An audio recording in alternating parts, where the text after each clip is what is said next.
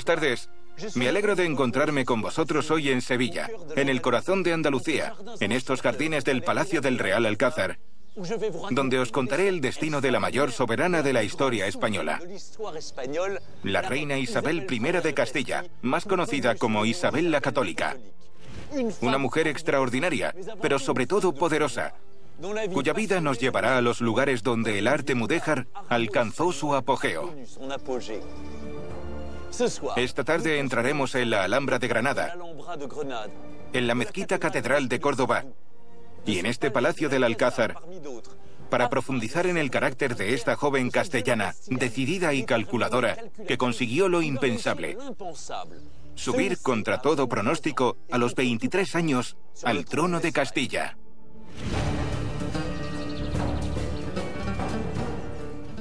Implacable y autoritaria, Isabel I, tras su matrimonio con Fernando de Aragón, sentó las bases de la gran potencia que sería el futuro reino de España en el paso de la Edad Media al Renacimiento. Ambos protagonizaron una historia nunca antes vista en las cortes europeas. Isabel la Católica también está asociada a otro gran nombre de la historia, Cristóbal Colón, en 1492, cuando nadie creía en su proyecto, asumió todos los riesgos y apoyó su expedición al Nuevo Mundo, más allá del Atlántico. Verdadero mito en España y para algunos merecedora de la beatificación, Isabel, sin embargo, tenía las manos manchadas de sangre. Puso en marcha la terrible Inquisición española y ordenó la expulsión de judíos y musulmanes de la península ibérica. Isabel la Católica fue una reina capaz de lo peor y de lo mejor pero siempre con una convicción inquebrantable, la grandeza de España a toda costa. Estaba sumamente decidida a desempeñar un papel político y hacerlo hasta el final. Tenía una enorme ambición que os invitamos a descubrir. Una princesa brillante pero oscura que se hizo con el trono tras una larga lucha.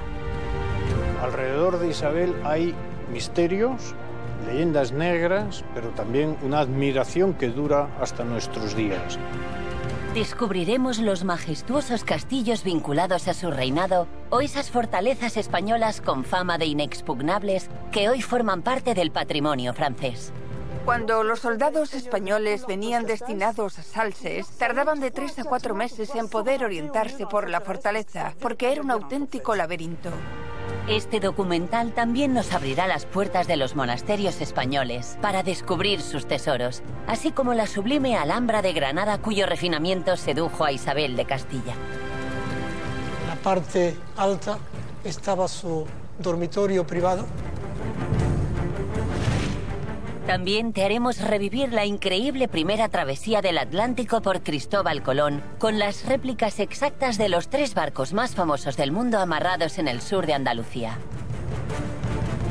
Pues estamos en lo alto de la nave Santa María, la nave más grande donde iba Cristóbal Colón. E intentaremos desentrañar los misterios de Colón a través de los extraños símbolos que dejó en sus libros. Hay muchas teorías sobre qué contendrían esas páginas que son las únicas que faltan del libro. También nos adentraremos en el terrorífico mundo de la Inquisición española fundada por Isabel la Católica y seguiremos los pasos de los perseguidos por esta institución. Las condiciones eran muy difíciles, tanto de suciedad, de higiene, de agua, de falta de, de salubridad. Aquí tenemos, por ejemplo, un instrumento que utilizó la Inquisición española, es la garrucha realmente muy doloroso. En el corazón de Castilla conoceremos una España fervorosa y a los hombres de iglesia que hacen campaña por la beatificación de la reina. Yo soy de lo que he pensado siempre que cómo nos ha llevado antes. Os ofrecemos esta tarde un fabuloso viaje en el tiempo por el corazón del arte español para conocer a una reina incomparable que dejó en España las huellas imborrables de su reinado único y sin igual.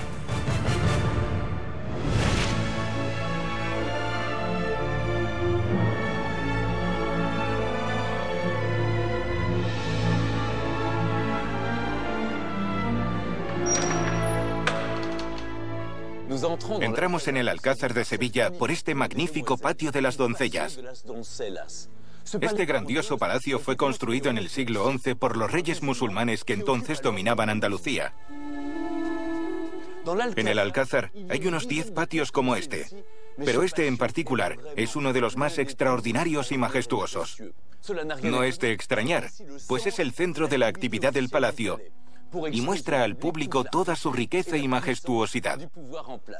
En el centro vemos este soberbio estanque que permite tanto reflejar la luz como refrescar el ambiente en verano. Hay que imaginarse a la sombra de este patio, a la reina Isabel y su corte paseando. Aquí a ambos lados había árboles frutales, naranjos, limoneros, plantados a un nivel más bajo que el paseo, para que los cortesanos pudieran recoger fácilmente los frutos mientras caminaban. La ciudad de Sevilla fue reconquistada por los cristianos en el siglo XIII y fue entonces cuando el Alcázar se convirtió en una de las residencias predilectas de los reyes. Incluso hoy, la familia real española, cuando pasa por Sevilla, se queda aquí, en el piso superior. Cuando Isabel la Católica se mudó a este palacio, incluso decidió adoptar ciertas costumbres de los reyes musulmanes. Los embajadores extranjeros se asombraban al ver a la reina sentada en el suelo sobre alfombras, al estilo oriental. Al principio, Isabel no estaba destinada al trono, porque era hija de la segunda esposa de Juan II de Castilla. Pero esta joven princesa, con su determinación, logró alcanzar el poder y la corona de Castilla.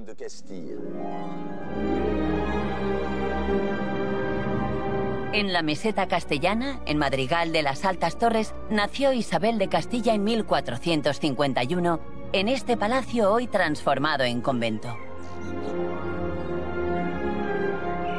Su juventud estuvo marcada por la tragedia. Su madre sufría demencia y su padre, el rey Juan II, murió cuando ella tenía tres años. Ante las desgracias, la joven Isabel tuvo que forjar un carácter muy fuerte, muy castellano vida en Castilla a mediados del siglo XV era una vida muy hostil, como se puede ver en estos paisajes de la meseta castellana, en donde es una tierra seca y dura, y así hace el carácter de los castellanos, que es un carácter seco, duro, para algunos antipático. Isabel era desde el punto de vista del carácter una mujer más bien reservada, sonriendo a pesar de todo y sin duda mostró muy pronto su resolución. Era una mujer muy decidida. Aunque era medio hermana del rey Enrique IV de Castilla, Isabel vivió sus primeros años apartada del poder, sin recibir una educación digna de su rango. Su hermano la marginó desde el principio, vivía lejos de la corte y recibió una cultura, una formación esencialmente religiosa. A los 11 años, su hermanastro, el rey, la llevó a la corte, al Alcázar de Segovia, una de las fortalezas más bellas de Castilla, reconocible por su fachada como la proa de un barco.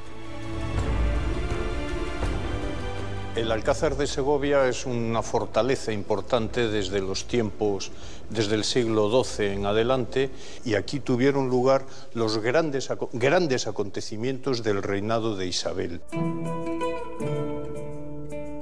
La palabra alcázar es una palabra árabe que quiere decir castillo, fortaleza, y aquí se han mantenido pues todos estos azulejos que son cristianos, las puertas árabes, es decir, que es una gran mezcla de la arquitectura y de la decoración árabe y después la decoración cristiana, y lo vamos a ver por todo el palacio.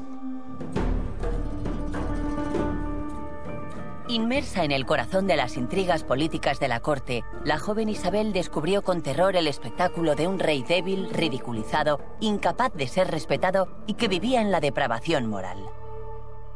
Enrique IV tenía fama de que le gustaban los hombres.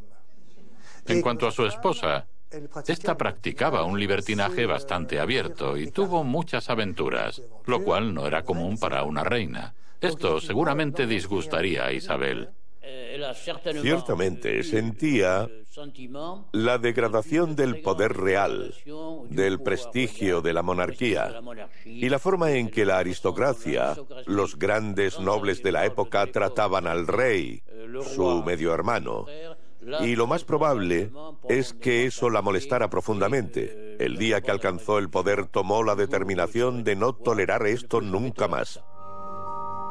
En esta atmósfera, la única hija del rey, Juana, veía cuestionada su legitimidad bajo la sospecha de ser la bastarda de Enrique IV, y bajo la presión de los nobles, el rey tuvo que desheredarla. Isabel sintió que tenía mucho por hacer y poco a poco se convirtió en heredera al trono, usurpando el lugar de su sobrina. Yo no pienso que Isabel fuera una usurpadora porque no sé, en último término, si Juana la Beltraneja de verdad era hija del rey o no era hija del rey. Y eso nunca lo sabremos. Esto es el misterio de esa historia, claro. Juana desde el punto de vista del derecho sucesorio castellano, era la heredera. Eso está claro. En su conquista del poder, Isabel mostrará talentos extraordinarios para una joven de su edad. Se postuló a los 17 años y a los 23 ya era reina. Tenía una personalidad muy fuerte. Es un personaje que revela un carácter muy firme y fuerte y no necesariamente siempre lleno de escrúpulos.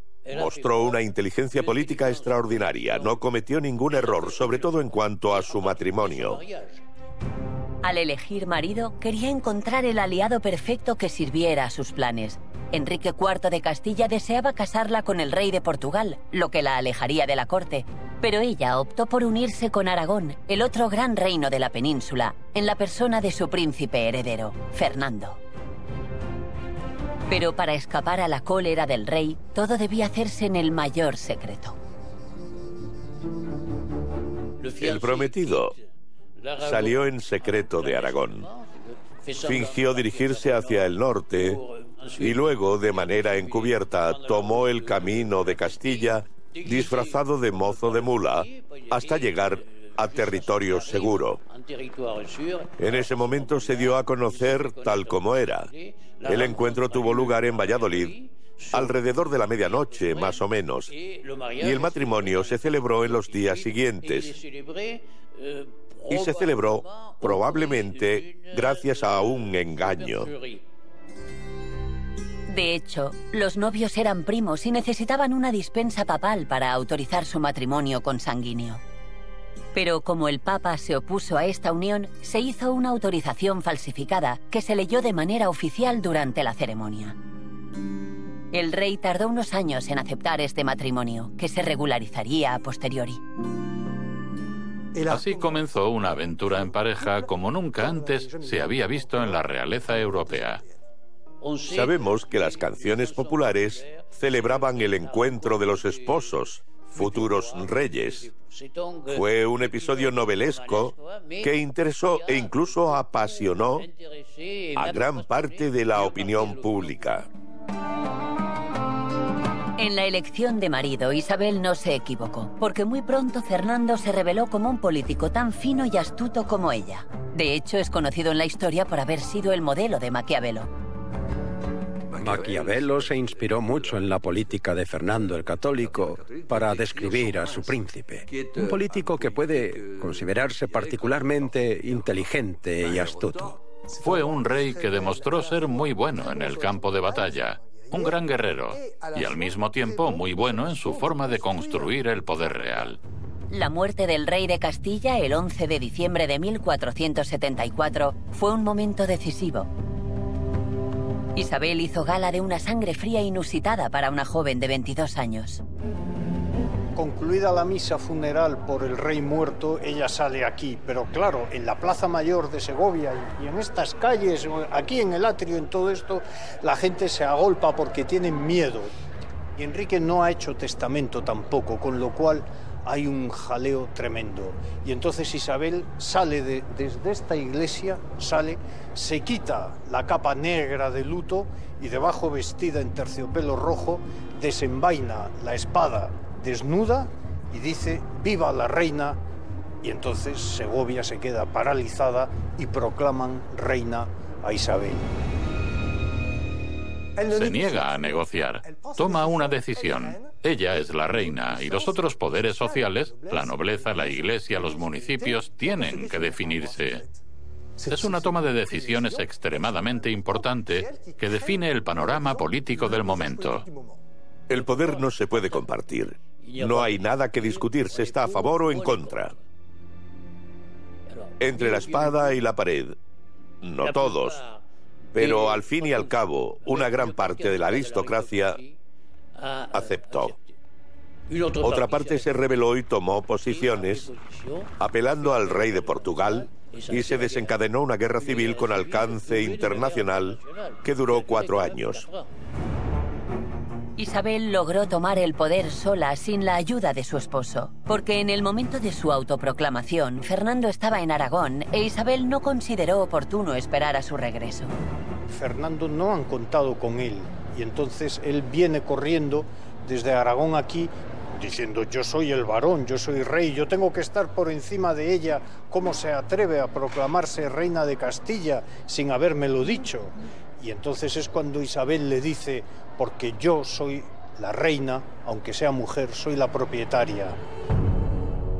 Enojado, Fernando amenazó con romper sus compromisos. A modo de conciliación, Isabel firmó un pacto de gobierno, la Concordia de Segovia. Se puede decir que llegaron a una solución de compromiso. Legalmente la reina es reina, pero en la práctica los dos soberanos estarían asociados.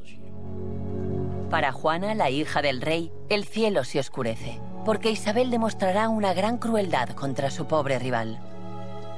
Isabel tomó todas las precauciones para descartar definitivamente a la posible rival.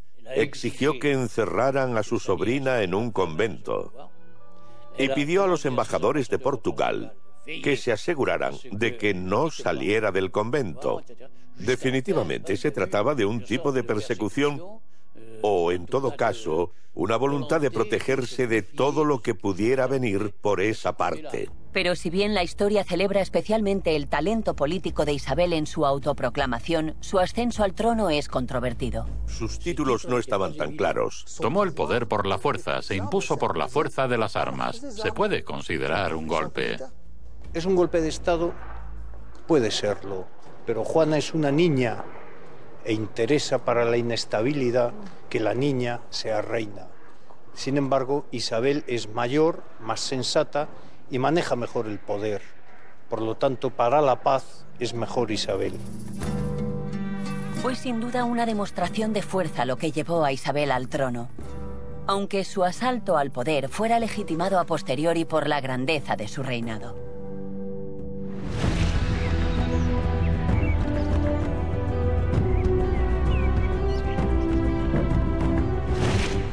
Ahora estamos en la parte privada del Alcázar de Sevilla. Los reyes españoles quedaron inmediatamente cautivados por la exuberancia de arte islámico, que contrastaba con la austeridad de los palacios cristianos. Por eso, cuando se instalaron en el Alcázar, se hicieron construir suntuosas estancias como esta, construidas en el estilo llamado mudéjar. Isabel venía aquí con regularidad, porque en ese momento Madrid aún no era la capital y la corte era itinerante. Cuando Isabel se alojaba en este palacio, lo que prefería eran los numerosos patios y estancias tabicadas, que le recordaban los claustros de los conventos que tanto amaba, porque la reina era profundamente religiosa Cabe preguntarse además por qué se la llama Isabel la Católica, como había hecho el Papa con los reyes de Francia llamados reyes cristianísimos y los reyes de Portugal denominados reyes muy fieles. Isabel y Fernando obtuvieron del Papa este título de reyes católicos. Es un título que se utilizó mucho en ese momento, porque España aún no estaba unificada y había que nombrar a Isabel como reina de Castilla, Aragón, Granada, Sicilia, Nápoles, etc. Y por conveniencia pronto se tomó la costumbre de llamarla por su título papal, Isabel la Católica. En la corte de Isabel, si bien la religión y la austeridad estaban a la orden del día, como veremos, no se dudaba en celebrar todo tipo de fiestas. Dentro de la corte, Isabel y Fernando estaban muy unidos y formaban una pareja asombrosamente moderna. Eran una pareja unida por un amor verdadero. Los súbditos se sorprendían al ver a los soberanos comer juntos en público e incluso dormir juntos. Lo normal era que cada uno tuviera su casa, como se decía, su propia habitación, que a veces compartían. Sabemos que ellos, con bastante regularidad, dormían juntos. Eso también daba una nueva representación de la pareja real. Pero Fernando estaba lejos de ser fiel e incluso tuvo varios hijos naturales. Isabel cerraba los ojos, a diferencia de su hija, Juana la Loca, quien no soportaba que su marido la engañara. Pero Isabel era, ante todo, una mujer de política. Por su parte, Isabel se erige como modelo de virtud, llevada por su formación católica. La religión estaba profundamente arraigada en ella. Para apreciar la dimensión del fervor de la reina hay que ir al Escorial, este grandioso palacio situado al norte de Madrid. En esta maravilla de la arquitectura que acoge los sepulcros de todos los reyes de España desde Carlos V, se conserva uno de los tesoros más queridos por Isabel la Católica. Están muy cerrados.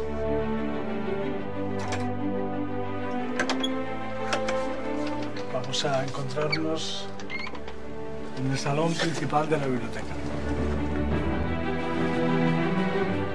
Un lugar único y majestuoso decorado por un discípulo de Miguel Ángel, Tibaldi. Bajo estas bóvedas, entre más de 40.000 obras, está esta pieza excepcional, el breviario de la reina Isabel, de imponentes dimensiones. Evidentemente, un breviario para rezar con estas dimensiones no es común y no es normal. Bien, habitualmente el breviario romano tiene cuatro partes, una que corresponde a cada época del año, de primavera, verano, otoño, invierno. Eh, solían encuadernarse cada parte por sí misma, sola, de modo que se pudiera transportar y llevar. Aquí se han reunido las cuatro partes y hacen de este breviario una pieza absolutamente única, un tesoro ornamental donde el refinamiento de las miniaturas rivaliza con la perfección de los detalles. La reina está omnipresente a través de su emblema, las flechas y de las evocaciones de la Virgen que recuerdan su propio reinado. Sin embargo, aunque defendió el humanismo y el desarrollo cultural de España, Isabel no fue una gran intelectual. Isabel la Católica no llegó a, leer tanto como la tradición piensa que, llegó a leer. Habría que destacar la pasión, por así decir, que ella tuvo por los breviarios. Ella encargó personalmente breviarios para regalar ¿eh? y encargó breviarios para, para ella misma. Formada en el rigor religioso, Isabel se inclinó por la austeridad en la corte y prohibió todo gasto innecesario. Cuando llega Carlos V a España, por ejemplo, una de las cosas que choca a los cortesanos flamencos es el poco servicio que tiene la corte de Castilla de a lo mejor 100 personas, de muy poca gente. Sabemos, por ejemplo, que las comidas de Isabel costaban 40 ducados al día frente a los 400 de Carlos V. Pero Isabel tenía fama de tener un defecto notable, la gula cuando se ve qué come o qué no come, eh, a ella le gustaba mucho comer, estaba más bien, en español decimos gordita, hinchada, estaba más bien tal, y es que no era tonta, le gustaba comer. En París, algunos historiadores han estudiado los gustos de Isabel la Católica. Nathalie Perbon ha traducido el primer libro de cocina en español. En compañía de un chef, Charles Suzanne, busca reproducir los platos de la época. Voy a saltear los hígados. Muy bien. Pero la comida en la mesa de Isabel era muy diferente a la de hoy, porque la mayoría de los alimentos básicos aún no se habían traído de las Américas. Hay que imaginarse la cocina mediterránea sin tomates, calabacines, patatas, judías verdes, maíz, también pimientos. Bueno, sin todo lo que da color a la cocina española o italiana de hoy. Entonces, no había nada de esto. Entonces, ¿qué tenían? Tenían repollo, nabos, puerros, todo tipo de legumbres, lentejas, guisantes, garbanzos.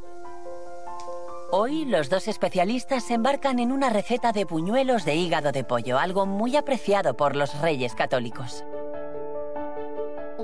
Preferían la carne que consideraban más aristocrática, es decir, aves de corral, capón, cisne, pavo real, garza, posiblemente pelícano. También tenían cosas un poco más sorprendentes. Aquí tengo una receta que se supone que debería hacernos la boca agua, titulada Gato a la parrilla como debe comerse. El gato se ha comido en todo el mundo, al menos en muchas culturas y en épocas no tan lejanas. Para cocinar buñuelos, como en la mayoría de las recetas de la época de Isabel, se comienza desmenuzando el pan. Luego agregamos agraz, un zumo de uva blanca muy ácido, así como queso, un huevo y especialmente agua de rosas y múltiples especias. Tenemos nuez moscada, canela, cardamomo, pimienta larga, jengibre, clavo de olor y listo. Le ponemos un buen puñado, sin miedo.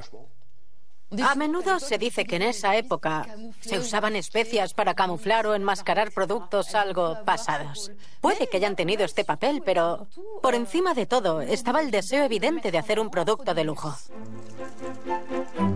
Muy especiada, la cocina de Isabel tenía inspiraciones muy orientales. Comenzaban la comida con frutas, higos, cerezas, etc. Y podían terminar igualmente con frutas o aceitunas.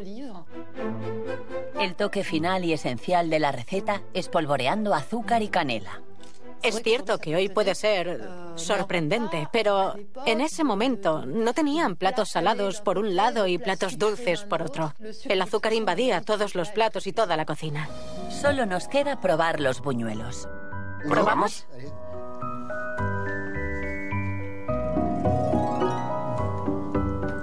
Qué bueno, ¿verdad? Me sorprende. Claro, muy bueno. No estamos acostumbrados. Agua de rosas, agraz, nuestros paladares ya no están acostumbrados a eso. Pero incluso el agua de rosas no va mal, porque en última instancia el hígado y la rosa van bien juntos. Se puede servir como un aperitivo sobre una tostada, un poco de salsa con oporto, no sé, un poquito de culí de algo, francamente funcionaría. La cocina de Isabel de Castilla bien podría volver a las mesas de los restaurantes.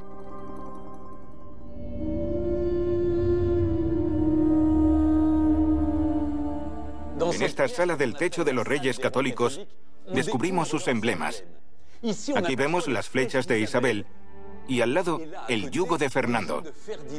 Dos símbolos que lamentablemente serían retomados más tarde por el franquismo. El lema tanto monta, que se suele entender como señal de igualdad, proviene de un episodio de la vida de Alejandro Magno, cuando se encontró frente al nudo gordiano que no conseguía deshacer y de repente decidió cortarlo para ahorrar tiempo. Es esta máxima un poco brutal la que eligió Isabel la Católica. Un lema que aparentemente siguió al pie de la letra durante uno de los reinados más autoritarios de toda Europa. Tan pronto como llegó al poder, como se prometió a sí misma, Isabel restauró el prestigio de la monarquía. Antes que nada fue alguien que lució mucho la corona. Luego estaban las fiestas donde aparecía rodeada de sus damas coronadas, vestidas a su imagen de verde y gris produciendo una especie de efecto en espejo, de multiplicación de la realeza castellana. Y toda esa simbología de poder fue magistralmente dominada por Isabel. El Alcázar de Segovia en particular todavía lleva la marca de este deseo de celebración de la realeza. Esta es la sala de los reyes en la cual podemos contemplar una efigie ficticia de cada uno de los reyes desde Asturias en adelante hasta Isabel y Fernando en el centro de la sala. Es una de las salas más bonitas y que cantan más a la monarquía de España. Podemos imaginar que aquí hubiera grandes celebraciones cortesanas, magníficos bailes del Renacimiento que a Isabel no le gustaban nada, pero que gustaban mucho más a sus damas cortesanas por las que ella tanto se preocupaba. Para Isabel, las fiestas eran ante todo obligaciones protocolarias al servicio de su reinado. Lo que más la caracterizaba en sus apariciones públicas era la impasibilidad. Había algunas cosas muy interesantes, como los partos. En esos tiempos, los partos reales, en particular el nacimiento del príncipe heredero, eran actos públicos. Había, por ejemplo, cuatro oficiales reales en la sala. Ella nunca lloró y en el momento del gran dolor se velaba el rostro. La realeza es duradera, eterna, sin emociones. Y eso es lo que representaba Isabel. Un poder que ejercía plenamente con una determinación inquebrantable contra todo pronóstico. No toleró ninguna intromisión, ninguna intervención ni de la nobleza, ni del clero, ni de las instituciones y las ciudades. Era un poder, yo no diría una dictadura, un poder autoritario. A veces el rey le presentaba cartas que tenía que firmar y cuando no quería firmarlas, las rompía frente a él. Isabel luchaba permanentemente para marcar bien su superioridad frente a Fernando. Con la ayuda de su esposo, Isabel construyó un Estado poderoso y respetado. También modernizó la administración y las finanzas y reforzó de manera ejemplar la seguridad de su reino. Isabel también era una mujer guerrera. Mientras Fernando estaba en el campo de batalla, ella manejaba la logística, levaba las tropas. A veces solía reprender a los que retrocedían. En una ocasión, levantaron el asedio de Toro y a Isabel no le gustó nada. Empezó a gritar a sus hombres diciendo que ella era más valiente que ellos y consiguió persuadirles para que finalmente regresaran a Toro y terminaran tomando la ciudad llegó a crear una policía de caminos y un verdadero ejército profesional, sin olvidar la seguridad fronteriza. Los estados vecinos, en particular Francia, estaban mucho más obsesionados con Italia que con España. Pero aún así se ocupó de cerrar la frontera norte, de acuerdo, obviamente, con Fernando de Aragón, que fue el primero en preocuparse de esto, construyendo por un lado la fortaleza de Salses, en el lado catalán, y la fortaleza de Fuenterrabía, en el vasco. A pocos kilómetros de Perpiñán, al pie de las Corvieras, donde estaba la frontera con Francia en ese momento, la fortaleza de Salses sigue en pie con orgullo más de 500 años después de su construcción. Si bien todos los castillos fortificados medievales se situaban tradicionalmente en alto, esta fortaleza se encuentra en la llanura y está enterrada en gran parte. Se extiende bajo tierra en un verdadero laberinto normalmente cerrado al público. En total, hay algo más de dos kilómetros de galerías en la fortaleza. Y además está escrito en los archivos que cuando los soldados españoles venían destinados a Salses, tardaban de tres a cuatro meses en poder orientarse por la fortaleza porque era un auténtico laberinto. El arquitecto decidió excavar en el suelo para enterrar la edificación que habría de resistir el fuego abrasador de la artillería, porque hay que precisar que a finales del siglo XV ya se hacía la guerra con armas de fuego. Esta fortaleza excepcional, construida por Isabel en 1497, presenta muchas innovaciones militares. Lo más impresionante es el grosor de los muros absolutamente fuera de lo común, desde los 5 metros en las troneras hasta los 12 metros en la parte baja de la muralla.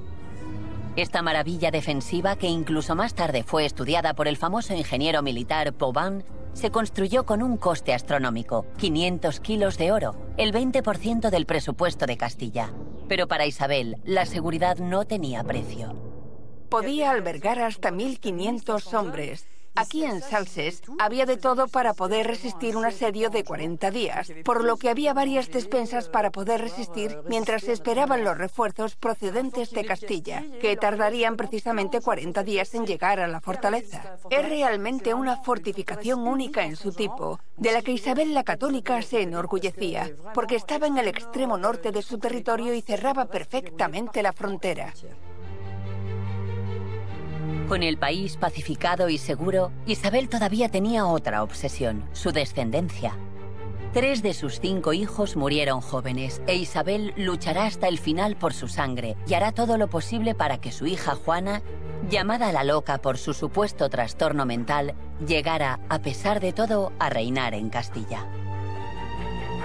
Isabel era una mujer, era una mujer de muchísimo carácter. Cuando en 1503 ella está enferma aquí en el Alcázar, muriéndose de cáncer, y se entera que su hija, en Medina del Campo, quiere irse a Flandes detrás de su esposo Felipe, sale Isabel desde aquí a caballo, allí, a, decirle a su hija que no se puede ir porque como ella está a punto de morir, la hija se tiene que quedar aquí para gobernar.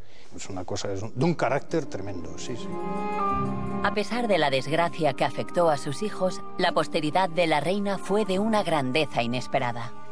No podemos olvidar que Isabel, aunque no tuvo en sus hijos la sucesión deseada, en cambio fue abuela de dos de los príncipes que gobernaron gran parte de Europa. De los hijos de Juana la Loca, uno, Carlos, llegó a ser el emperador Carlos V, y su hermano, Fernando, fue la cabeza de los Habsburgo, y también se convirtió en emperador después de la abdicación de Carlos.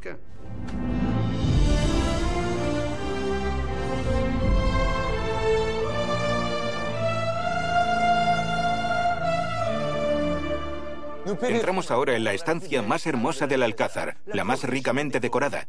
Es el Salón de los Embajadores, donde la reina Isabel recibía a los emisarios extranjeros. Esta habitación realmente parece un palacio de las mil y una noches. Incluso se siente uno como en la Alhambra de Granada. Artesanos musulmanes acudieron en 1364 a realizar esta sala del Alcázar de Sevilla a petición del rey Pedro I de Castilla, que era un apasionado del arte islámico. Mirad esas paredes. Son como tapices de colores que imitan perfectamente las telas orientales. Y esta increíble cúpula de madera de cedro. Podemos ver la excelencia de los arquitectos que agregaron estos espejos que dan la impresión de que la cúpula está iluminada. Es un efecto óptico sorprendente. Es solo la luz del suelo la que se refleja en la cúpula. Y mirad, por encima de nuestras cabezas están todos los retratos de los reyes de Castilla, ambientados en un entorno completamente mudéjar. Como vemos, en España siempre ha existido esta mezcla de culturas árabe y cristiana.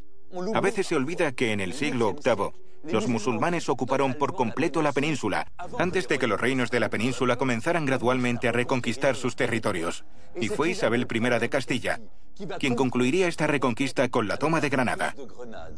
Entre épica bélica y tesoros de la cultura arábigo-andaluza, ahora os invito a sumergiros en el corazón de la España musulmana. Cuando Isabel llegó al poder en 1474, la ciudad fortificada de la Alhambra era el último bastión del dominio musulmán en la península ibérica. Construida un siglo antes por el primer gobernante de la dinastía nazarí, la Alhambra domina la Vega de Granada y se erige como un enclave de la cultura de Al-Ándalus, el Islam de Occidente.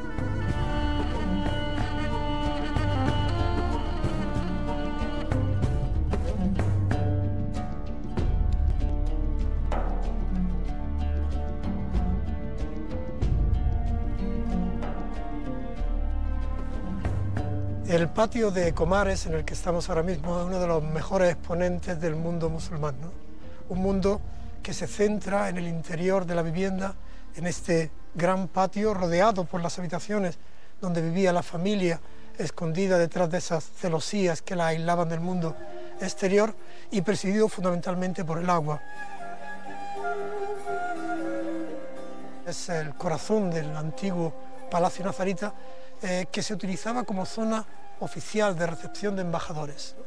En la parte final del patio está el Salón del Trono y los embajadores accedían desde aquella puerta por ambos lados del patio hasta el Salón del Trono donde eran recibidos.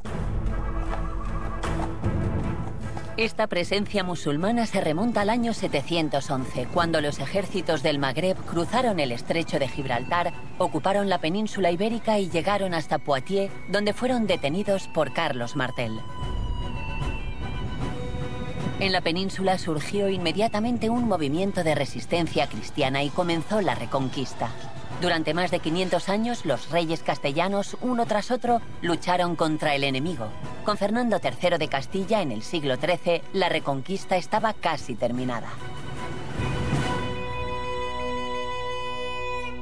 Fernando III, en 25 años de reinado, reconquistó prácticamente todas las ciudades de Andalucía excepto Granada. No la reconquistó porque el rey de Granada se declaró su vasallo y le pagaba un tributo en oro sumamente importante, que representaba alrededor del 10% del fisco real. Sedas han sido trabajadas en mis talleres de Granada. Pero a Isabel no le importaban estos fuertes tributos pagados por los musulmanes. Soñaba con una unidad basada en la fe cristiana. Una vez comenzado había que culminar el proceso y se aprovechó un pretexto. Este fue un ataque musulmán a un pueblo cristiano de la frontera. Se pensó que había que atacar y aprovechar para solucionar el problema de una vez por todas.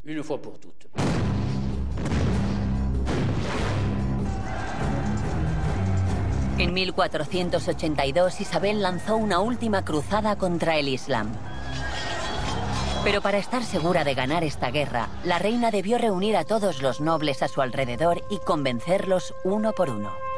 ¡Abrid las puertas! Por primera vez, los señores de Castilla y Aragón se unirán por una causa común. Isabel es que le otorga una función a la nobleza. Les dio un campo de actuación en el que la nobleza podía destacar, pero no luchando entre ellos, sino luchando para el beneficio de la corona. La nobleza ofrece su vida y su muerte, eh, su hacienda, todo lo que es y todo lo que son a la corona y al rey. Mujer guerrera, Isabel la Católica no era una reina de retaguardia y libró la batalla en el frente con Fernando. Isabel era una perfecta amazona, montaba a caballo igual que un, que un hombre en el sentido del dominio sobre el animal.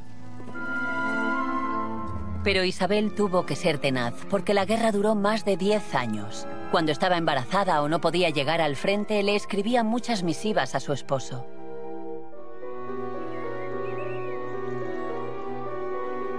En el castillo de Simancas, una de las fortalezas de Isabel, el Departamento de Archivos de la Monarquía Española contiene las cartas escritas por la mano de la reina, con esta caligrafía reconocible vemos la complicidad de la pareja real, pero especialmente el trabajo de la reina dispuesta a mantener el control. Mi señor, beso las manos a vuestra señoría cien mil veces por tanto cuidado como tiene de saber de mí. A partir de ese momento le cuenta cuál es su estado de salud ¿eh? y le dice que le envíe noticias rápidas de cómo va la evolución del cerco de, de Loja. Se dice eh, en realidad que sí, que participaba de, virtudes o características propias del hombre, como era efectivamente esta vertiente militar. Poco a poco, los reyes católicos fueron ganando terreno y acabaron asediando la ciudad de la Alhambra. Por su parte, los musulmanes estaban internamente debilitados, socavados por las luchas de poder dentro de la familia real, que estallaron con Soraya, una esclava cristiana de la que el sultán se enamoró y con la que se desposó. Sultán, avisad al rey. Llegando incluso a abandonar a su mujer y llegando incluso a intentar asesinar a sus hijos para que los hijos de Soraya puedan pasar a ser los herederos del trono.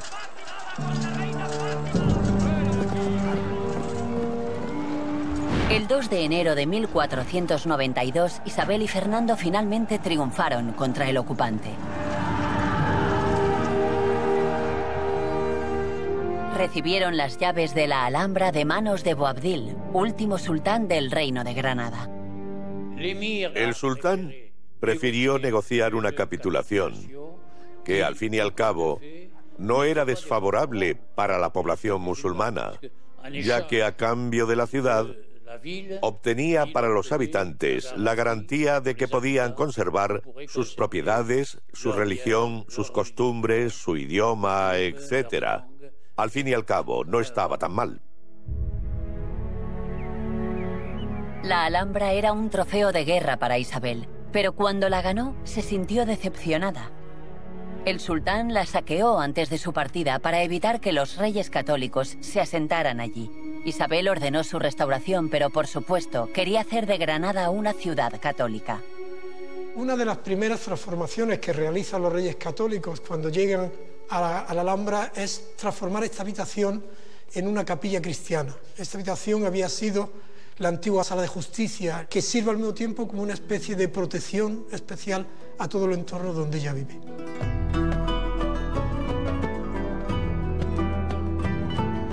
Muy pronto Isabel dejó su huella en estos palacios tan diferentes de los castillos castellanos.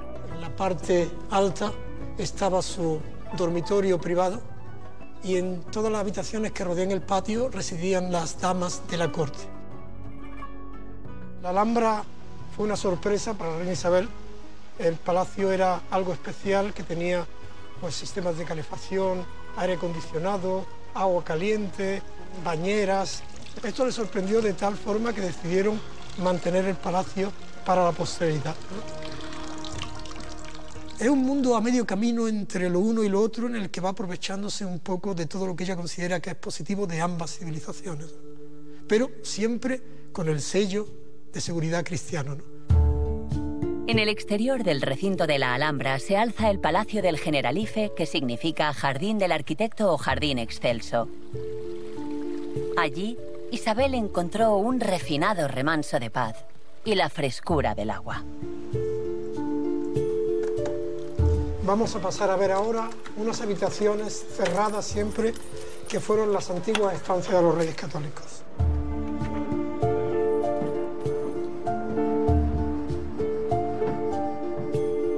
Aquí, en este antiguo palacio de verano de los reyes nazaríes, la reina católica creó un gran espacio abierto por todos los lados, desde el que podía contemplar la Alhambra a sus pies.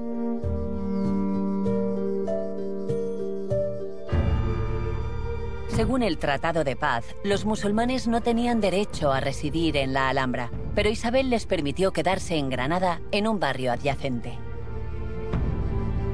Aquí vemos eh, el antiguo barrio musulmán de Granada, el que llamamos Albaicín, que fue el lugar donde se quedó viviendo la población mudéjar granadina tras la conquista. Pero después de ocho años de convivencia entre cristianos y musulmanes, Isabel se vio superada por sus obsesiones. Quería lograr la unidad religiosa total de la península. En unos pocos meses, miles de musulmanes se convirtieron a la fuerza mediante grandes bautismos colectivos. En esa conversión obligatoria no se le exige un conocimiento de la religión católica, ni siquiera un bautizo eh, personal, y no se les educa casi nada en la, en la religión católica. Siguen hablando árabe y durante muchos años seguirán siendo pseudo musulmanes, pero oficialmente eh, católicos, eh, pasando a ser desde ese momento moriscos. Más de 500 años después de la muerte de Isabel, los descendientes de estos moriscos viven todavía en el barrio del Albaicín y hoy vuelven a sus orígenes. Leila se convirtió al Islam hace ocho años. Abrió un salón de té inspirado en las antiguas farmacias de la cultura andalusí y recupera algunas recetas olvidadas. Aquí existían mm, tres religiones, pero una cultura, que era al-Ándalus, la del Islam. Se desarrollaron las ciencias, la medicina, las letras. En 1492, a partir de ahí, se pierde todo, porque empezaron a cerrar cosas, escuelas, los intelectuales tuvieron que huir. Entonces, con los reyes católicos, pues se perdió toda esa tolerancia, ¿no? Y esa mezcla de culturas donde convivían unos con otros. No podemos hablar de tolerancia tal como la entendemos hoy. Cada una de las religiones dominantes, primero el Islam y luego el catolicismo, siempre han considerado que ellas solas representan la verdad y que a las demás se las tolera, se las deja vivir, porque no se puede hacer otra cosa. Al fin y al cabo, porque se necesitan. Los ocho siglos de ocupación musulmana dejaron un gran patrimonio cultural en España, como aquí en Córdoba, donde los reyes decidieron conservar las maravillas arquitectónicas de la mezquita y, sin embargo, transformarla en catedral.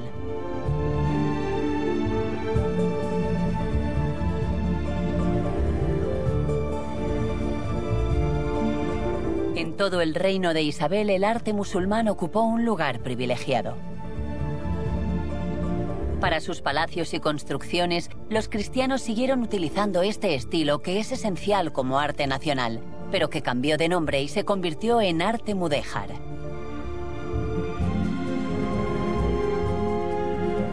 En Sevilla, la famosa Casa de Pilatos es sin duda el mejor ejemplo de la delicadeza de este arte mudéjar.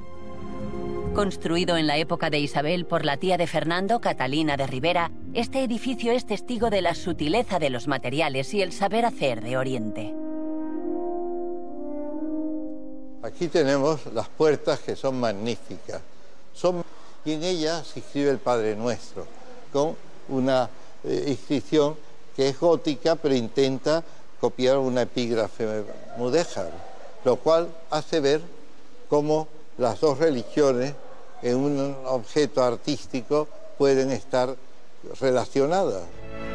En el corazón del arte mudéjar, por supuesto, están estos famosos diseños cerámicos, llamados azulejos, que provienen de una palabra árabe que significa piedra pulida. También están estas ornamentaciones de estuco que imitan la piedra, así como los artesonados, donde ya en su momento se combinaban motivos mudéjares con formas góticas o renacentistas. Vivieron los reyes en un ambiente claramente islámico, porque la arquitectura islámica era más refinada, más sensual, más próxima a lo doméstico. Así como para las iglesias, las grandes catedrales, se quisieron construir en gótico francés como un símbolo del cristianismo. La época de Isabel I de Castilla vio nacer así un arte nuevo, mestizo y absolutamente único en toda Europa. Un estilo que más que un arte, conlleva un arte de vivir.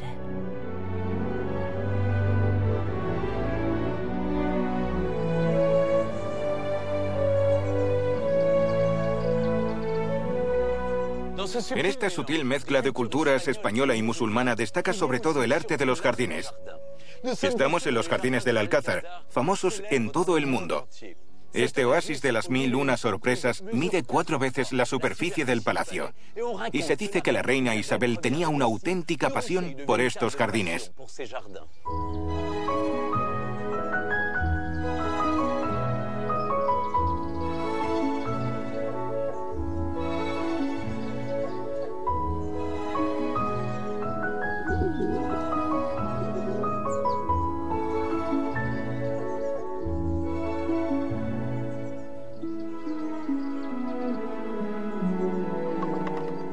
Entramos ahora en una de las salas más importantes del Alcázar, ya que aquí es donde se reunían los navegantes y geógrafos del reino. También aquí fue recibido Cristóbal Colón por la reina Isabel a la vuelta de su segundo viaje a las Indias en 1496, porque ella fue la única que decidió financiar la primera expedición de Colón contra los consejos de los científicos de la época. Como homenaje a la reina, esta sala está presidida por este magnífico retablo de la Virgen de los Navegantes. También vemos aquí el rostro de Cristóbal Colón, con su barba blanca y su manto de brocado. Y vemos a los nativos allí, al fondo, bajo la mano derecha de la Virgen. Esta pintura, que data de 1503, es la primera que representa a los indios. También descubrimos en esta sala los escudos de los almirantes de España y, por supuesto, el de Cristóbal Colón, que vemos aquí. Vemos el castillo y el león, que representan los reinos de Isabel, Castilla y León. Y en la parte inferior izquierda, las islas descubiertas por Colón. Y a la derecha, las anclas, en referencia a su título de almirante de la mar Oceana.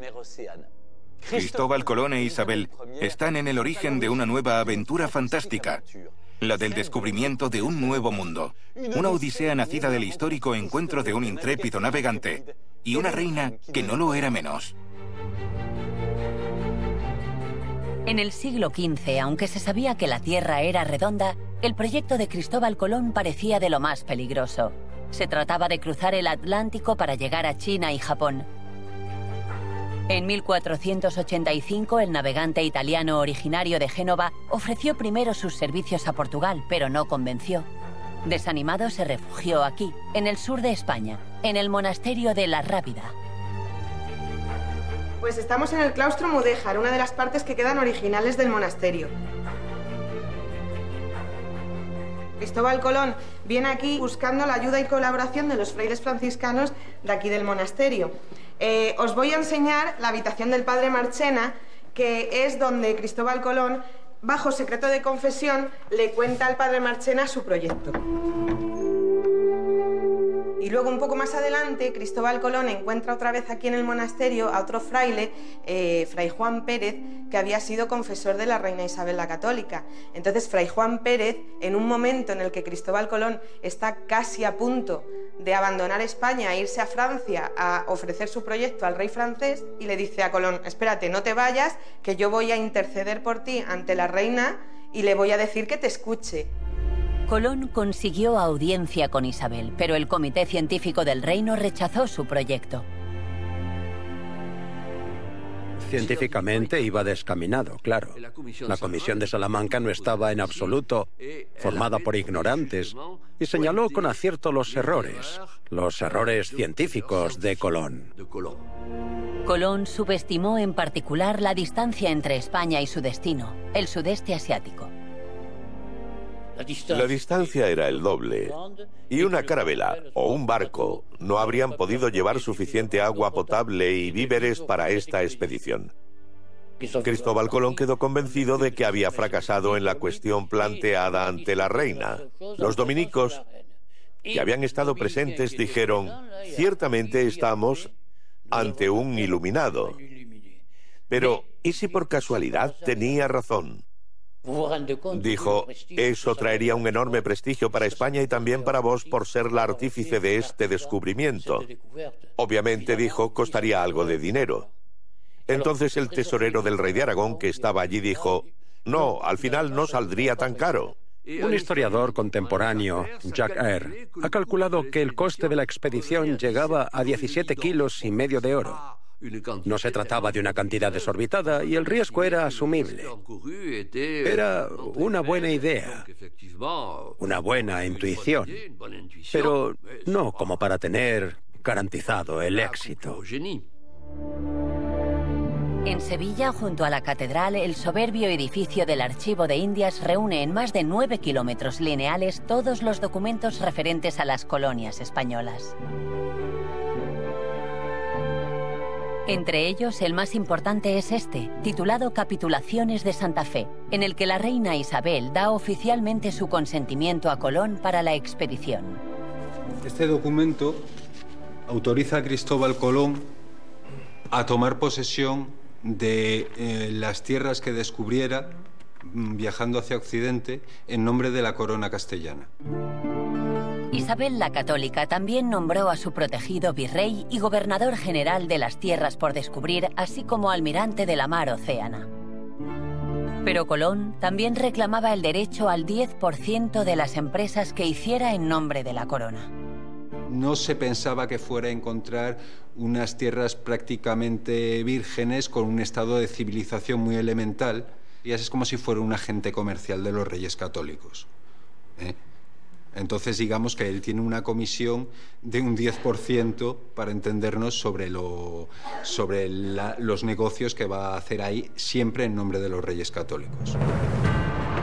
Lo único que le quedaba a Colón era embarcarse en las tres embarcaciones cuyos nombres ahora están grabados en la historia.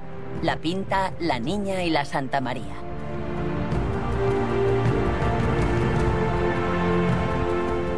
En Palos, pueblo andaluz de donde partió el navegante, se conservan las réplicas exactas y a escala de estos barcos, las dos carabelas, así como la nao Santa María, una nao más grande y pesada que las otras embarcaciones. Cristóbal Colón, cuando sale de aquí, él va dentro de la nao, pero al regreso regresa en la carabela Niña. Eh, a partir del momento en el que él se monta dentro de la niña, ve que es un barco que se maneja muy bien, que es muy rápido, que es muy ligero, muy maniobrable y se convierte en su barco favorito, el que más le gustó. Eh, tanto es así que Cristóbal Colón en toda su vida hizo cuatro viajes a América, pues se llevó la carabela niña al primero, al segundo y al tercero. Llegaron a navegar juntos un total de 25.000 millas marinas, o lo que es lo mismo, una vuelta entera alrededor de la Tierra. Lo que llama la atención a primera vista es sobre todo el tamaño increíblemente pequeño de las carabelas que cruzaron el Atlántico. 22 metros de eslora por 6 de manga, para una tripulación de unos 20 hombres. Aquí todo está muy despejado, pero en el viaje de Cristóbal Colón, en realidad tenemos que imaginarnos que todo iba ocupado al máximo, por bultos, pues por baúles. Aquí era donde dormían los marineros, a la intemperie. Su techo era el cielo. Lo lógico es pensar que para dormir, pues estas personas, los marineros, durmieran abajo en la bodega, pero esto no es cierto. En realidad, eh, la puerta de la bodega donde bajaban los marineros se guardaba bajo llave. ¿Por qué? Porque abajo estaban los víveres, tanto la comida como la bebida. Colón estaba al mando de la Santa María una vez y media mayor que los otros barcos y se dirigía a lo que él creía que era Japón. Pues lo que podemos decir a cuenta de Cristóbal Colón es que durante su viaje él va haciendo dos cuentas de las millas que va recorriendo. Eh, parece ser que en una es las anotaciones reales que él va haciendo y en otra cuenta va menguando el número de millas recorridas. ¿Para qué? Esto lo hace para en el caso de que los marineros se inquietasen, el poder decir, no, no, que todavía no hemos recorrido todas las millas que esperamos. Porque el primer viaje de Colón tuvo todas las características de una auténtica odisea. Era una ruta desconocida, una primicia, entre comillas, para todos estos marineros que estaban más o menos asustados por todo lo que les contaban sobre los monstruos que habitaban en el Atlántico o por las posibilidades de quedar atrapados en mares de algas, como el mar de los sargazos, del que solo se tenía un vago conocimiento. Estos marineros eran, por tanto, personas que tenían la impresión de emprender una gran aventura.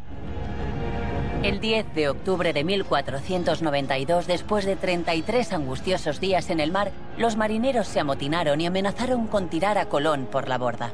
Entonces Colón promete que van a seguir navegando tres días más. Si en tres días no ven tierra, regresan a España. A los dos días ya llegaron a América. Ahora se puede comprender mejor porque el primer sitio donde llega Cristóbal Colón le pone a la isla San Salvador porque teniendo en cuenta que dos días antes había estado casi a punto de morir mm, por los tiburones del Caribe, pues para él era como su salvación. El 12 de octubre, por tanto, se descubrió un nuevo continente, aunque el almirante todavía creía que había llegado a las Indias. Para la reina Isabel y para España fue un día histórico. La reina Isabel la Católica prometió una recompensa de 10.000 maravedíes al primer hombre que viera tierra. Eh, le llamaba recompensa de ojos. Eh, entonces, eh, el hombre que da el grito ansiado de tierra a la vista en la madrugada del 12 de octubre es un marinero que iba en la carabela pinta llamado Rodrigo de Triana. Pero Cristóbal Colón eh, se apropia el mérito de haber visto tierra antes que Rodrigo. Parece ser que Cristóbal Colón hace esto más como por una cuestión de prestigio personal más que por el dinero. Este primer viaje de Canarias a la isla de Santo Domingo duró menos de 36 días, un tiempo récord. Cristóbal Colón encontró inmediatamente la ruta más directa, y no fue superado antes del siglo XVIII. Eso nos deja una idea de Cristóbal Colón como un navegante de genio. Parece ser eh, como si él ya supiera el camino de ir. Esto es una incógnita. Eh, todo le sale a la perfección a Cristóbal Colón. Para explicar esta perfección, ciertos historiadores invocan la teoría de un marinero desconocido que habría cruzado el Atlántico antes que Colón y le habría contado su secreto antes de morir. Los que han apoyado la idea del predescubrimiento, del marinero desconocido, han dicho que la perseverancia de Colón se explica porque estaba seguro de su proyecto, por lo que ese marinero le habría confiado, y que por eso nada lo desanimaba, porque sabía que era verdad, que su idea era correcta. Pero por supuesto él no contó nada de eso. Por un lado, para llevarse todo el mérito del descubrimiento y sobre todo, para evitar competidores. En Sevilla, dentro de la catedral, la Biblioteca Colombina, creada por el hijo de Colón, reúne todos los libros que pertenecieron al almirante. En algunos, el navegante escribió extrañas anotaciones, un código que envuelve en misterio su proyecto. En esta página utiliza unos símbolos que no se sabe muy bien a qué corresponden. Muchos autores dicen que es otro de los misterios de Colón. Sin embargo, hay un investigador que cree haber descubierto la clave de estas palabras.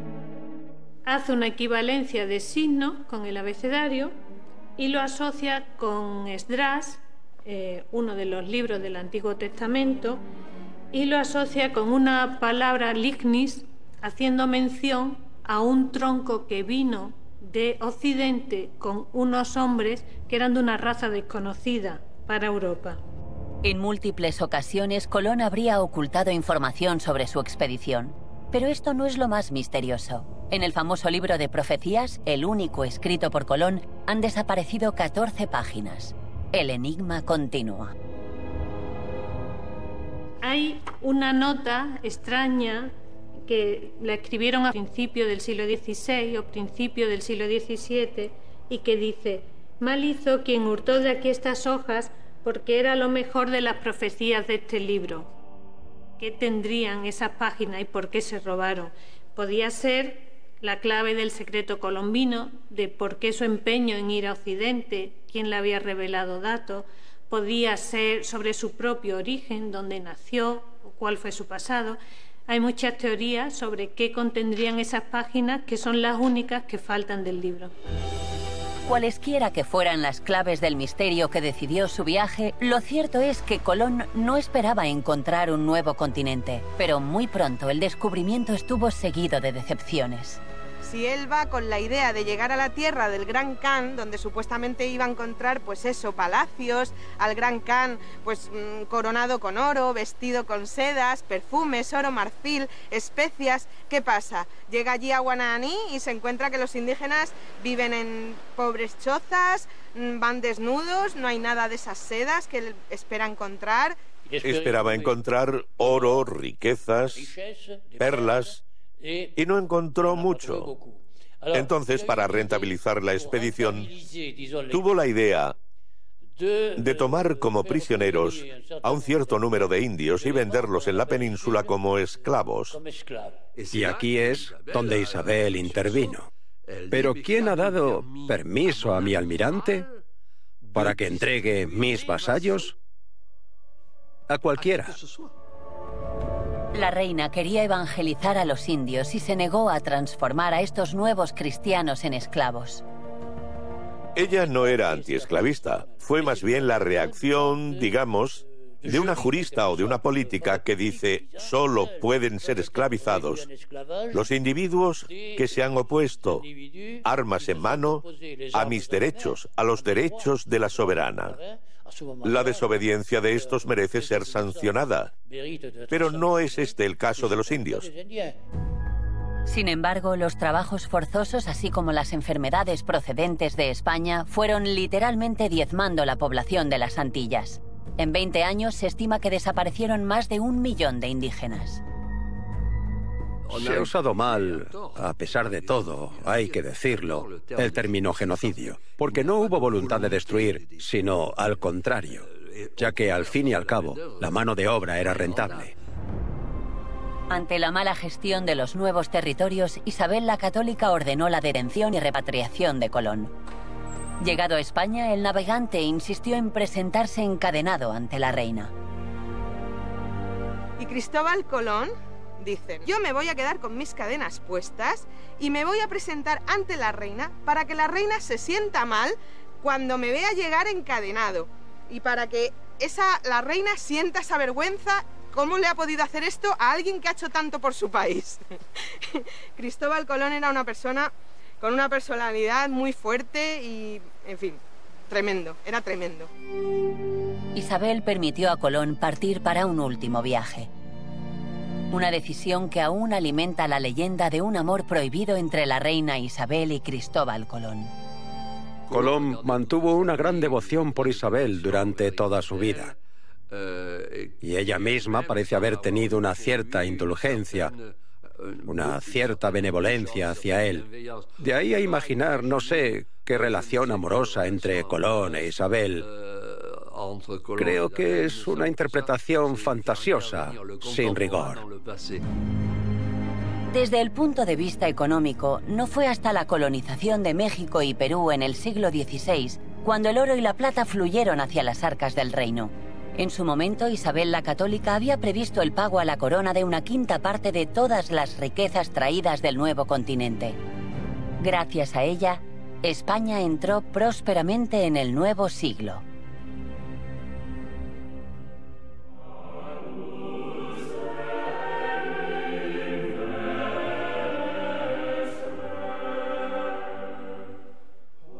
Desde los muros del Palacio Real del Alcázar podemos ver la Catedral de Sevilla, una de las más grandes del mundo. Tiene 130 metros de largo y sus bóvedas se elevan a más de 40 metros. Como muchos edificios católicos de la zona, en realidad es una antigua mezquita. En el exterior vemos el antiguo minarete transformado en un campanario, la famosa Giralda. En la catedral, bajo un importante monumento funerario, está enterrado Cristóbal Colón. Durante mucho tiempo se ha dudado si realmente el navegante descansaba allí, porque sus restos sufrieron un periplo rocambolesco. Descansó en más de cinco lugares diferentes. Tanto es así que en 2003 se realizaron pruebas de ADN para comprobar si los restos aquí enterrados eran efectivamente los de Colón. La buena noticia es que es el navegante quien yace debajo del monumento en esta catedral.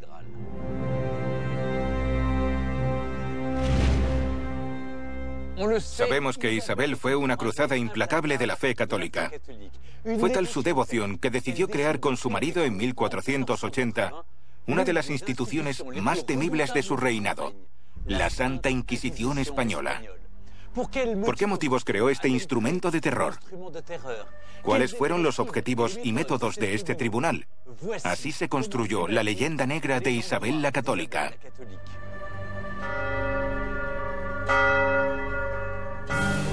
El Tribunal del Santo Oficio de la Inquisición. Detrás de este nombre, que resuena de manera espantosa en la historia del cristianismo, se encuentra la institución creada en el siglo XII por la Iglesia Católica.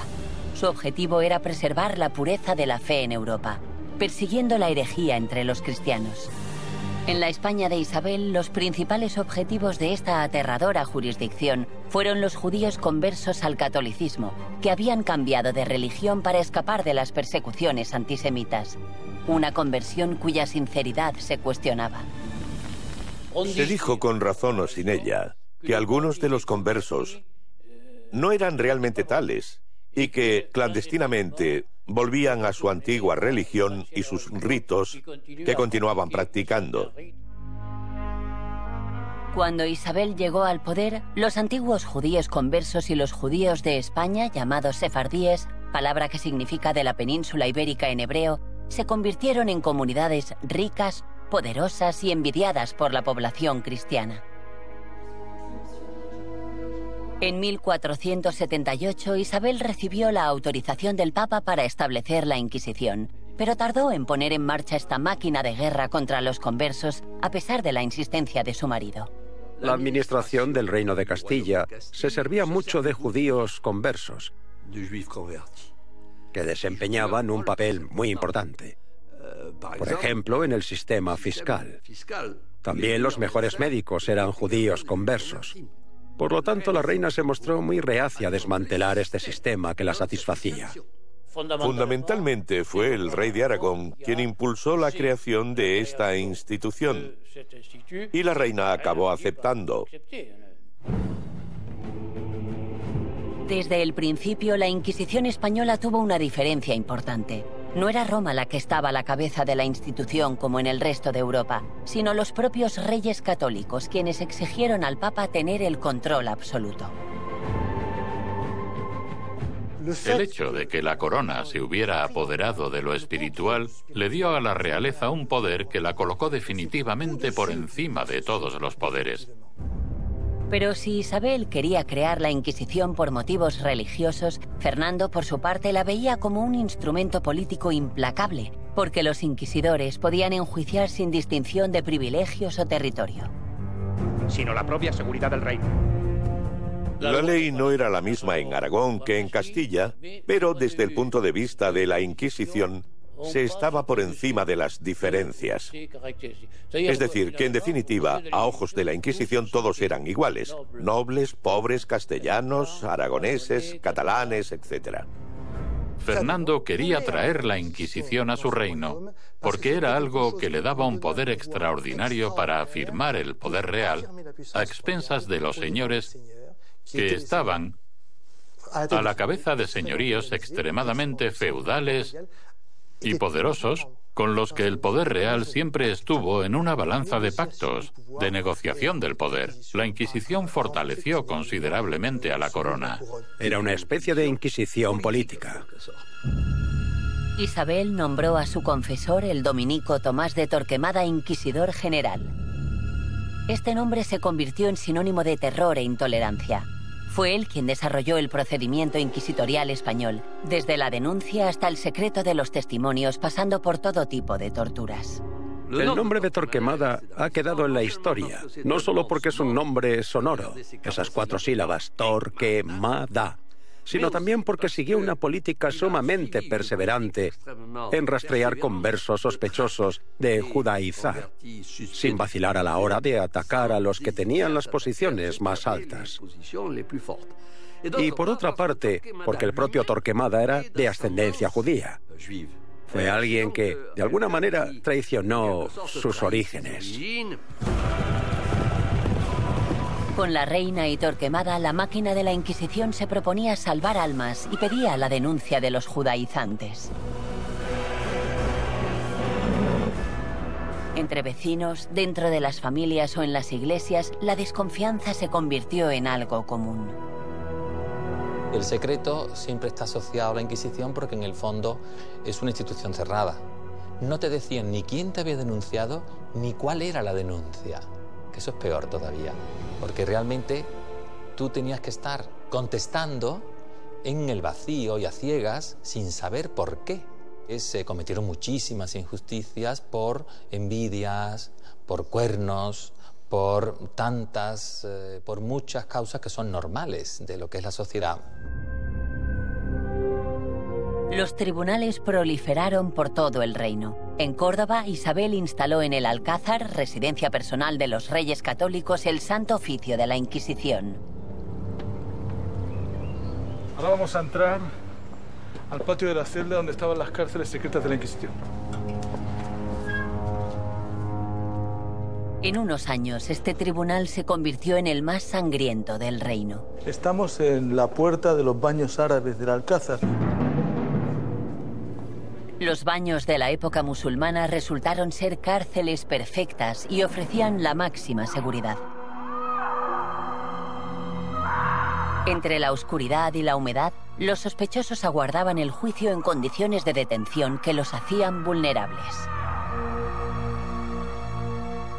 Las condiciones eran muy difíciles, tanto de suciedad, de higiene, de agua, de falta de, salubridad, eh, muchos, muchos parásitos, alimentación muy deficiente.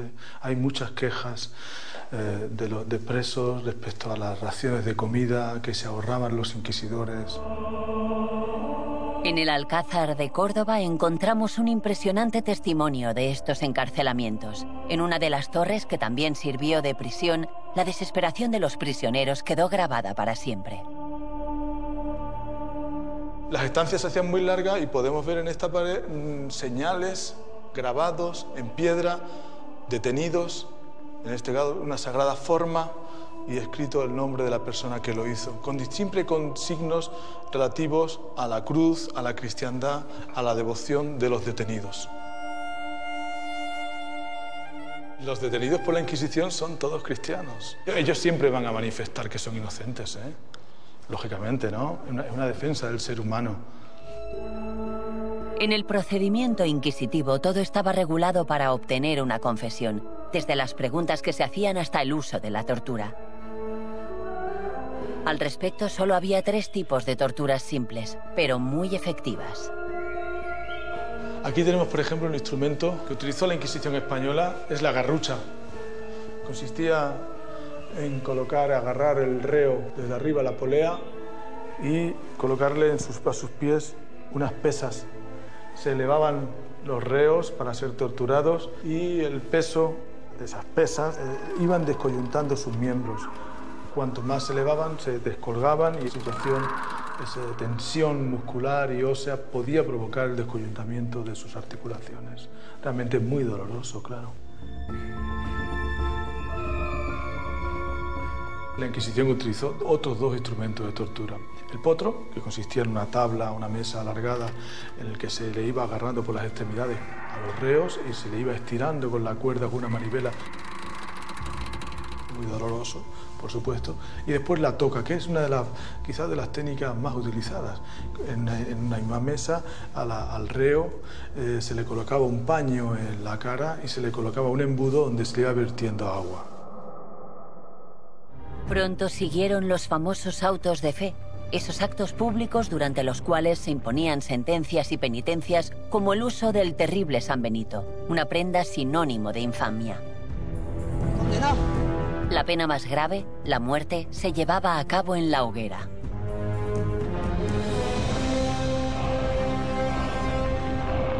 Los autos de fe son representaciones mm, un poco como un linchamiento casi eh, en una película del oeste. Está lleno el pueblo, eh, hay una guardia, está la presencia de la autoridad y, y, la gente está incluso disfrutando. En eventos como estos, siempre ha habido espectadores. Mientras hubo guillotina pública en Francia, hasta 1939 se pagaba para asistir desde un balcón. El sabor de la sangre es más fuerte que todo.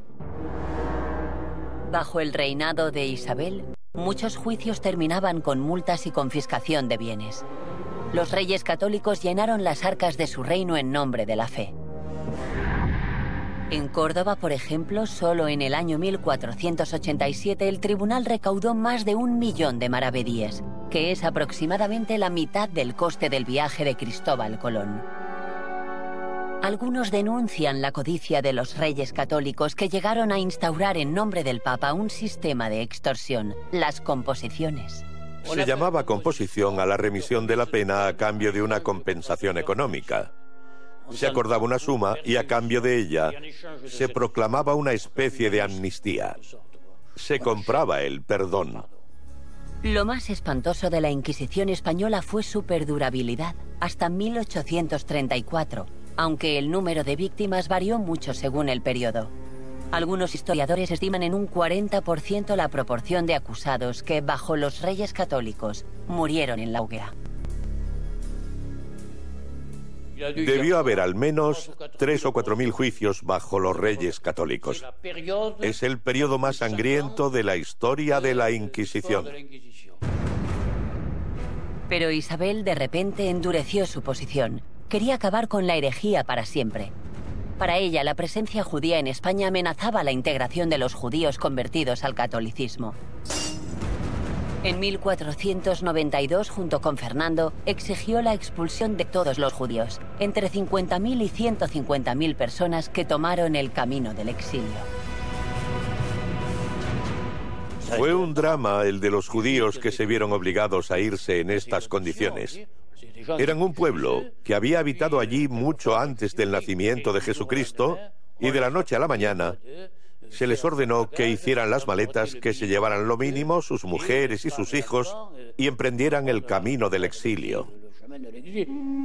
Implacable con los judíos, Isabel es en parte el origen de la leyenda negra que pesará sobre España una severidad que mantuvo hasta su muerte en 1504, afirmándose como la única defensora de la fe en su país. También pidió ser enterrada en un monasterio, en la Alhambra. Hoy la gran católica descansa en la Capilla Real de Granada, en una tumba que ella quiso modesta. Aunque 20 años después de su muerte, el emperador Carlos V mandó construir para su abuela una tumba digna de la de los soberanos más poderosos de Europa.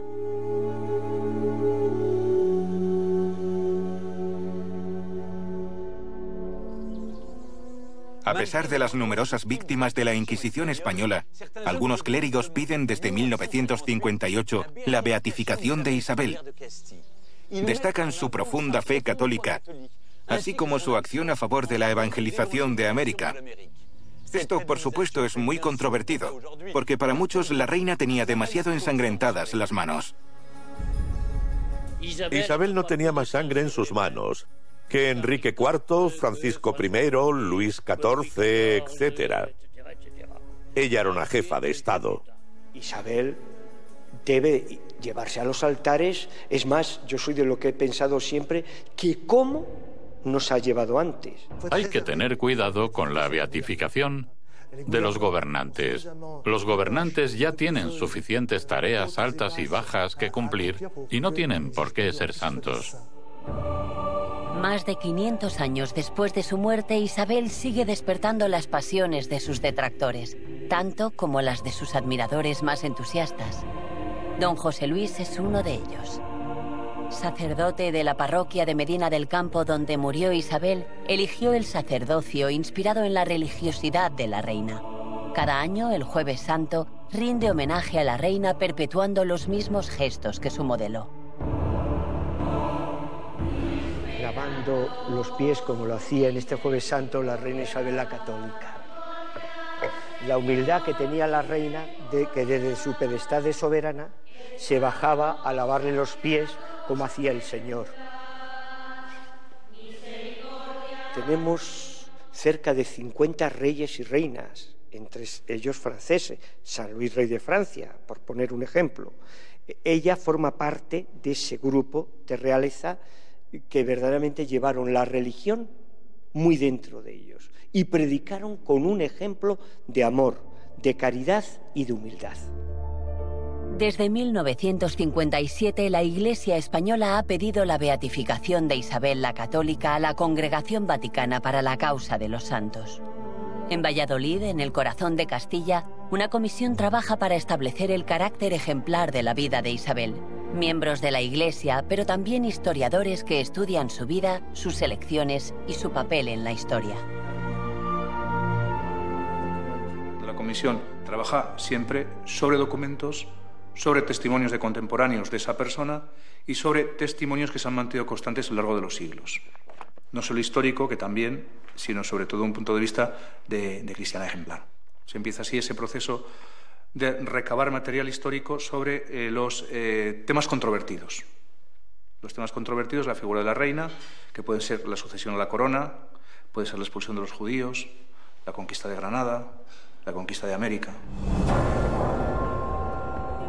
En 1492, tras la conquista del Nuevo Mundo y el comienzo de su evangelización, Isabel se ganó la consideración de los reyes de Europa.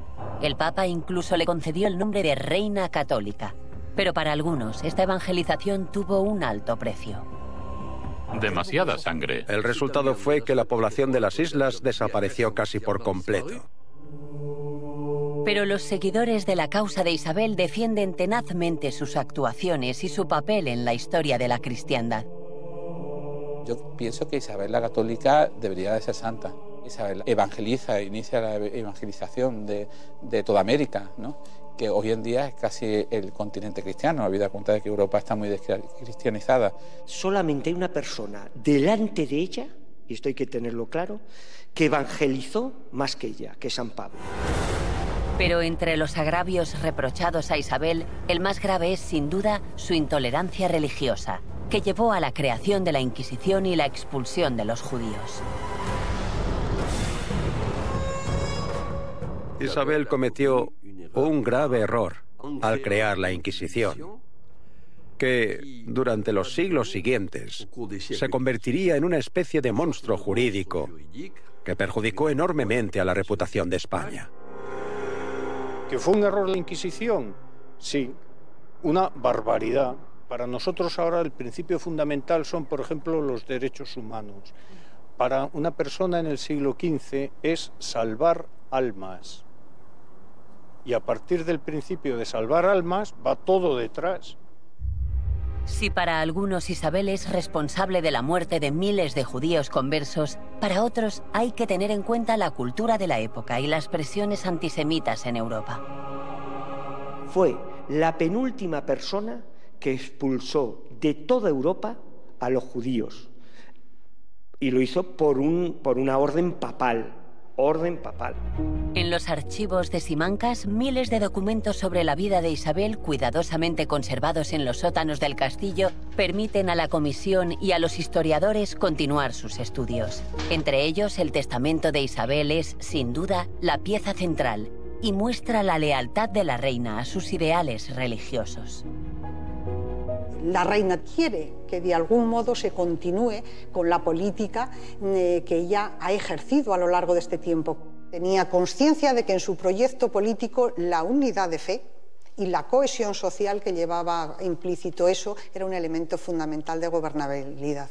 La unidad de la fe se consideraba casi tan indispensable en esta sociedad como en la francesa.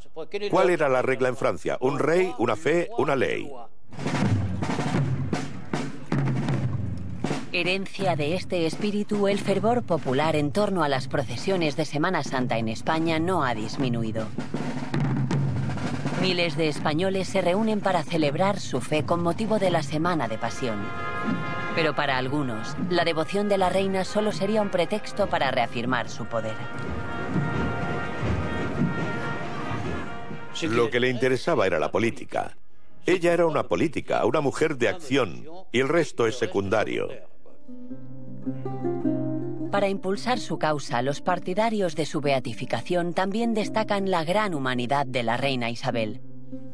Sus cartas, por ejemplo, descubiertas en estudios recientes, dan testimonio de su caridad e incluso de su interés pionero en la protección de mujeres y niños. La sensibilidad de la reina se muestra también hacia seres desfavorecidos, como es en caso ¿eh? de, de un niño al que se le ha apartado de su madre, eh, la reina va a intervenir directamente y va a dar la orden de que vuelva a manos de su madre. Ruego que entreguedes al nicho niño a María de Granada, su madre, por cuanto yo le hago horro, es decir, libre. Después de más de medio siglo de trabajo, 100.000 documentos escritos y decenas de miles de cartas de todo el mundo a favor de la reina, la comisión está convencida. Pero por el momento, la Congregación para la Causa de los Santos del Vaticano no ha dado una respuesta definitiva a la petición, porque el expediente es complejo. Es difícil juzgar con los criterios actuales hechos que datan de la Edad Media.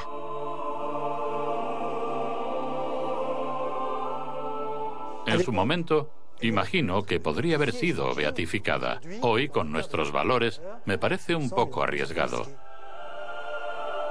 Puede que la reina católica nunca sea Santa Isabel, pero las numerosas investigaciones históricas realizadas tienen al menos un mérito, dar a conocer a esta controvertida y extraordinaria reina, que tanto contribuyó a la imagen de la España actual. Así termina nuestro programa sobre esta gran reina, que cambió por completo el destino de un país. Al dar forma a España a su imagen y abrir las puertas de un nuevo continente, Isabel la Católica sigue siendo una de las figuras más importantes de toda la historia europea.